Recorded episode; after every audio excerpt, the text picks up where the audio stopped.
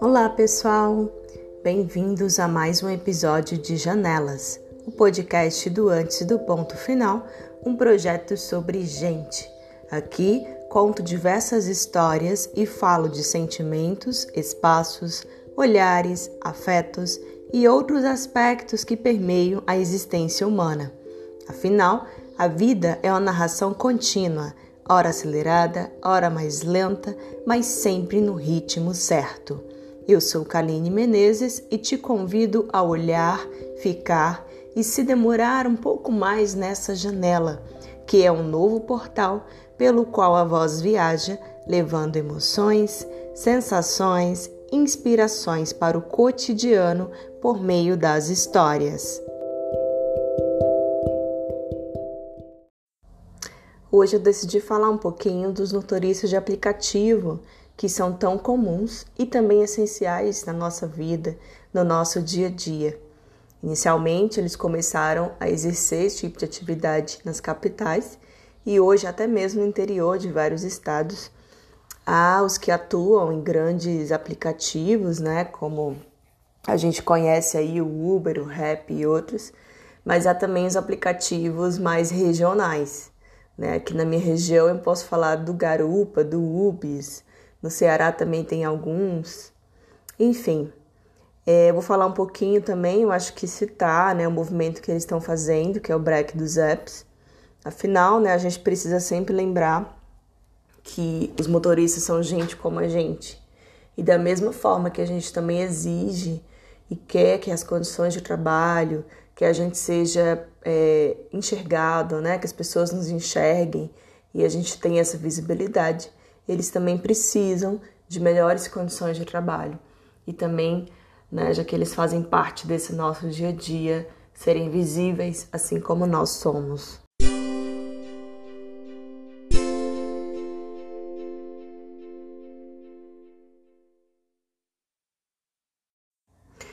Eu lembro com bastante nitidez da época que a gente dependia de táxi e só de táxi para se locomover como uma alternativa ao ônibus. E em como isso era bem diferente dos dias atuais. Claro, também sempre tivemos os mototáxis, mas aí é uma história, um contexto também bastante diferente.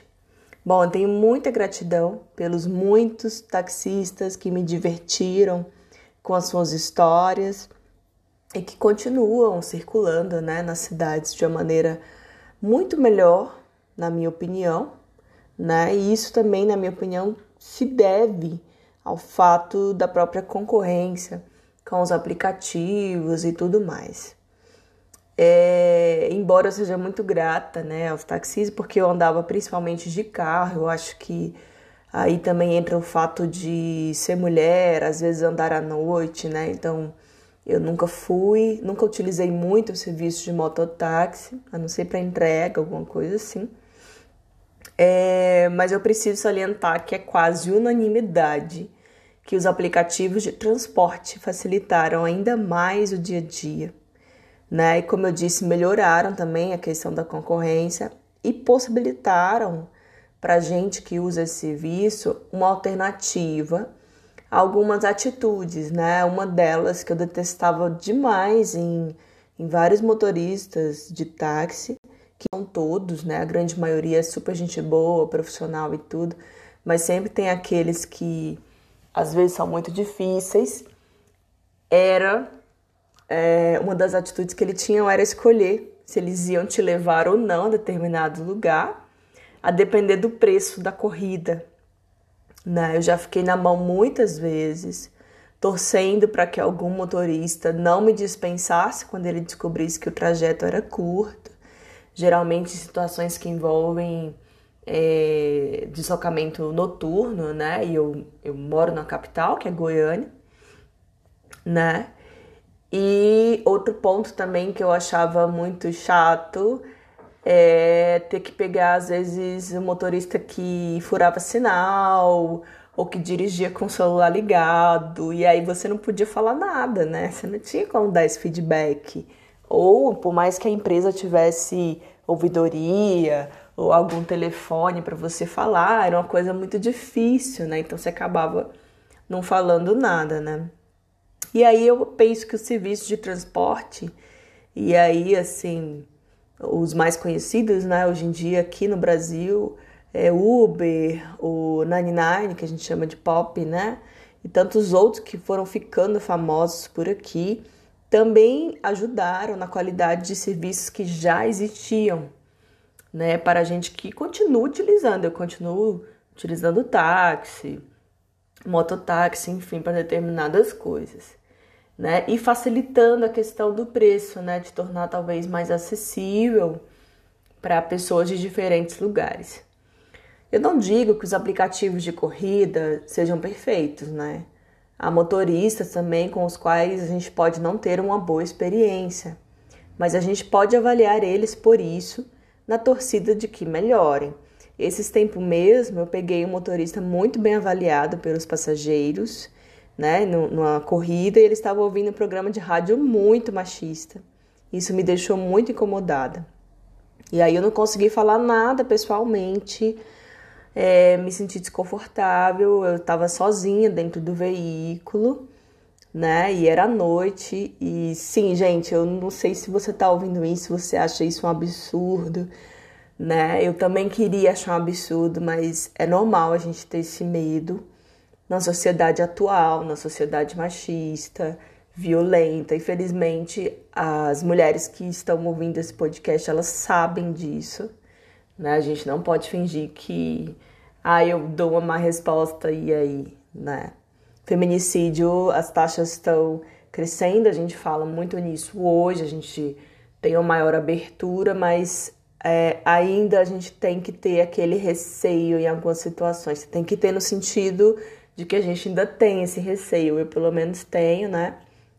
E tento lutar cada vez mais para que a gente se discuta isso no espaço público, enfim. Bom, mas aí diante dessa situação, o que, que eu pude fazer?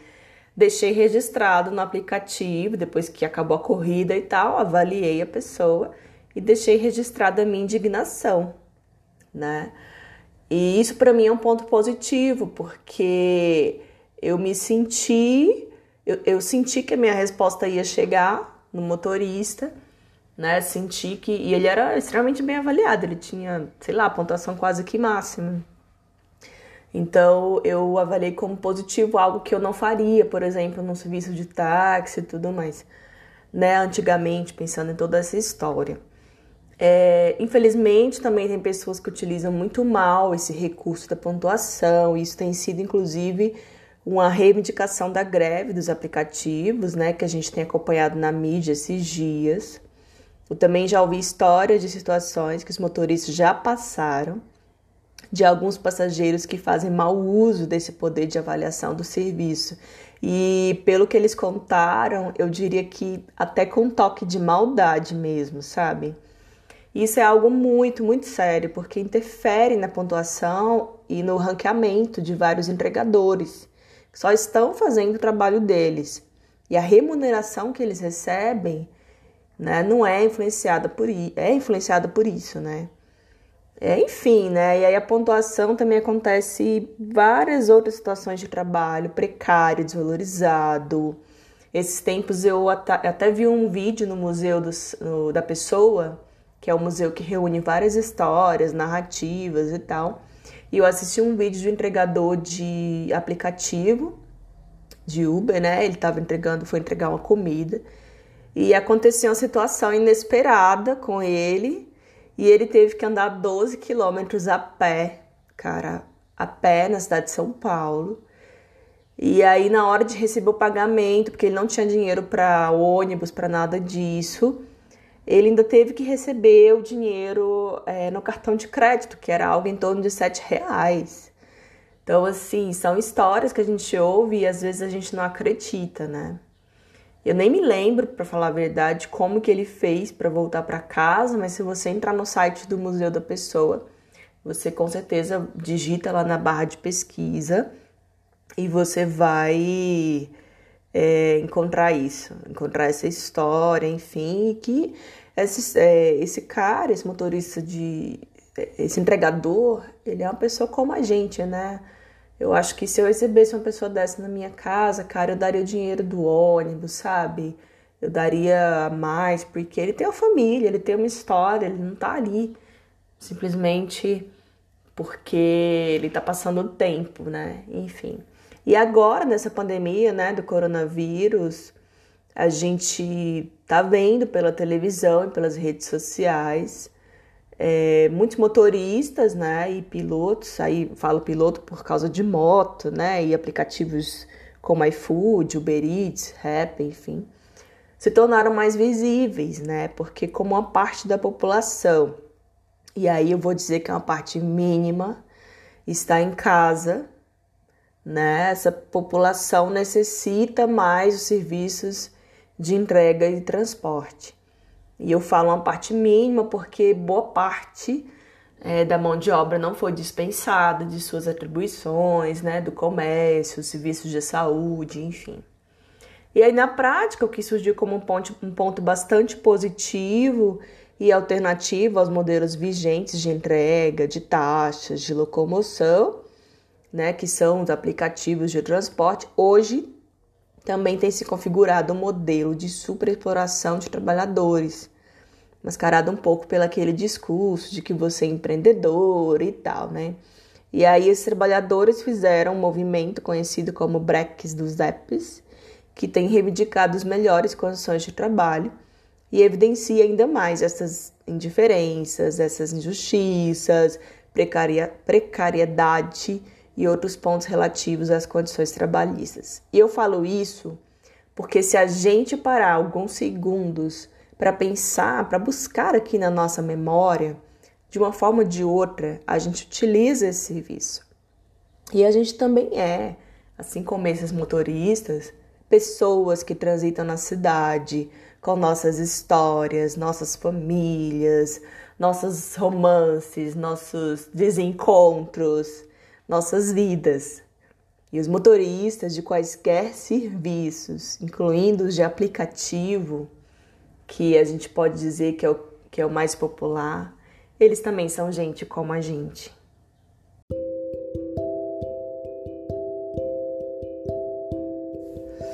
E se eu for falar das histórias boas que eu passei, que já envolveu uma corrida de aplicativo, nossa, gente, eu vou ter muitas. Sabe, eu vou ficar muitos dias falando porque eu realmente conheci gente muito bacana. E se você parar para pensar bem aí onde você está ouvindo esse podcast, é bom a gente poder pegar corrida em alguns momentos com pessoas que pegam o, o caminho e falam assim: nossa, esse lugar é perto da minha casa. Ou então, cara, eu tenho uma amiga que mora no seu prédio, é fulano, você conhece, sabe? Isso dá um pouco de proximidade de alguém que não, talvez não é tão distante, a gente com, poder conversar algo do dia a dia ter um pouco de informalidade no, dentro do próprio veículo, em contraponto à formalidade de tantos espaços sociais. Né? E isso porque o veículo ele também é um espacinho da sociedade, né? Se a gente for pensar bem dentro dele, a pessoa que dirige tem muitas histórias para contar, com certeza. É, carrega uma diversidade, que é uma diversidade que existe na nossa sociedade, né? Uma coisa assim humana, né? Umas histórias vivas, digamos assim. É, esses dias mesmo andei com a motorista que carregava uma garrafa de café no carro e eu achava o máximo. Ela até me ofereceu porque, é, enfim, era de manhã e tal, mas eu já tinha tomado café, achei muito bacana da parte dela.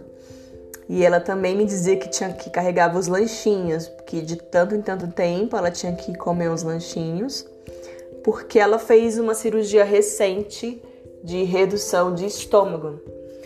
E aí ela foi me contar como que isso mudou sua vida, como que é todo o processo, é, os estigmas também, né? Porque as pessoas também acham que quem passa por uma cirurgia às vezes é uma pessoa muito fraca que não deu conta de emagrecer ou enfim, é uma pessoa. Tem vários estigmas, assim como também tem preconceitos em relação às pessoas que estão acima do peso, né? A gente ouve muito falar de gordofobia, enfim.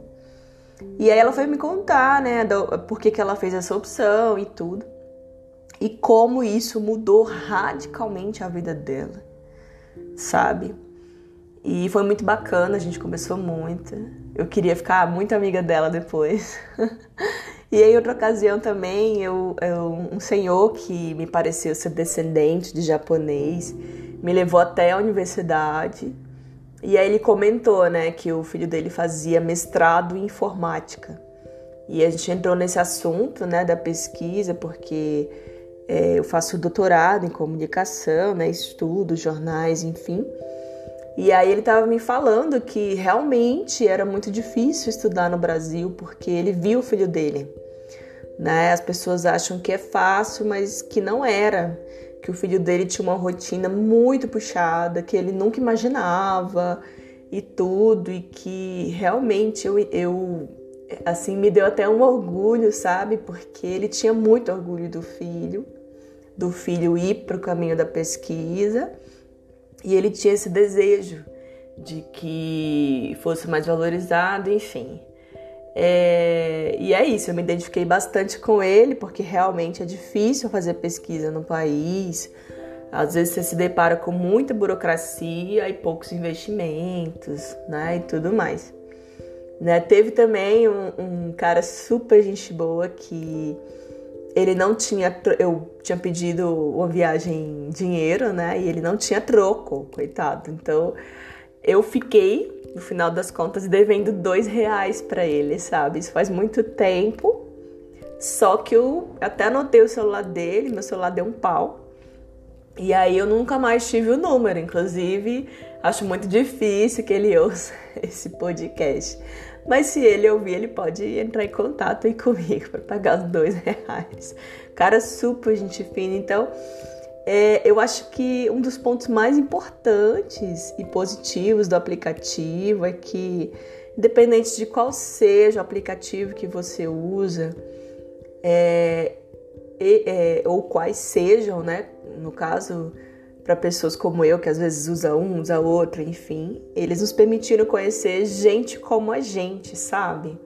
São pessoas que às vezes trabalham em um determinado ocupação, emprego, e aí em outra parte do tempo, né, que eu vou, eu não posso nem dizer que é tempo livre, né, a não ser que seja entre aspas, porque eu acho que em algum momento as pessoas até faziam para ter uma renda extra e tal.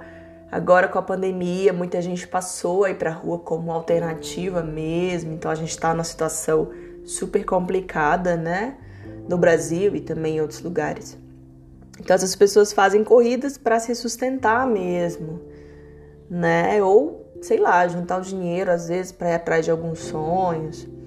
É, outros motoristas me fazem e aí eu falo sempre no outro, gente, mas eu incluo as mulheres aqui também, né? Porque a nossa língua portuguesa às vezes não deixa a gente é, fazer muito essa questão do gênero, mas enfim, né? Eu acho que os motoristas e as motoristas é, de, de, de, e também entra a questão de gênero, enfim, é, eles são uma parte, eles mostram uma parte da diversidade que pode estar presente dentro de um automóvel, né?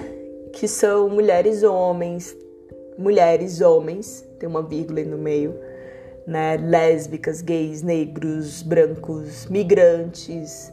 Tem muita gente de fora, de outros estados, imigrantes, eu também já me deparei com pessoas de outros países.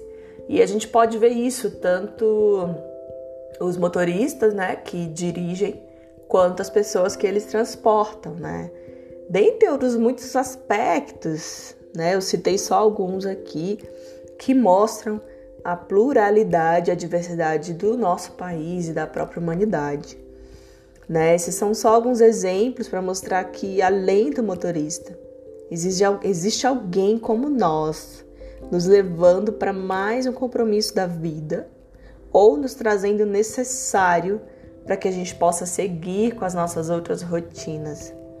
São os nossos motoristas de cada dia e por isso precisamos torcer, né? E também fazer a nossa parte do nosso lugar, de onde a gente está socialmente e tudo mais, para que eles sejam valorizados numa sociedade que ainda é desigual.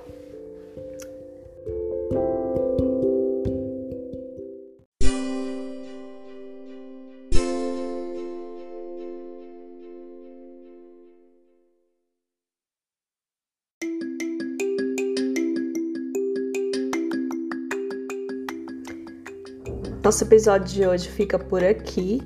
Eu espero que vocês tenham gostado.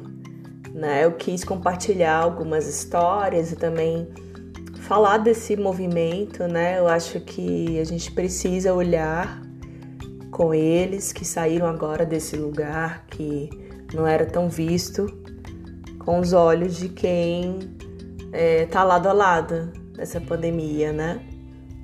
É, quanto ao nosso podcast Janelas, eu espero que você continue acompanhando aqui, né? O nosso podcast e também o nosso projeto. Aproveito para agradecer aos parceiros do Antes do Ponto Final, que é Bricolagem Produções, Baião de Três, Maxio Comunicação e a solução Ribenar Libras e Voz.